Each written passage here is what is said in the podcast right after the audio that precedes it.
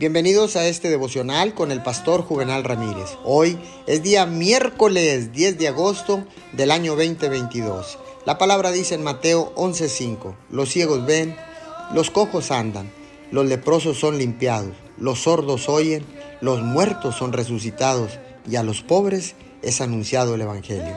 Déjeme compartirle este testimonio de un niño llamado Ramiro que nació sin oídos.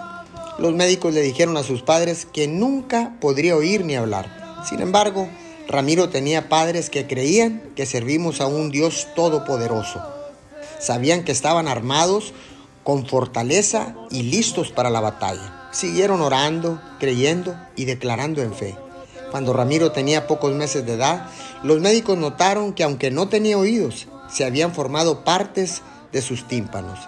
Estos médicos increíblemente talentosos realizaron una operación para crear oídos y corregir el problema. Él mejoró un poco, le hicieron más operaciones y fue mejorando cada vez más. Actualmente, la vida de Ramiro dio un cambio sorprendente. Ramiro no solo puede oír y hablar, sino también cantar. Dirige la alabanza para los jóvenes y apareció en American Idol cantando Sublime Gracia delante de millones de personas.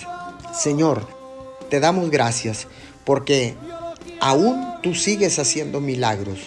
Tú eres el Dios que sigue haciendo milagros de una manera sobrenatural. Porque tú eres Dios. Te damos gracias en el nombre de Jesús. Amén y amén.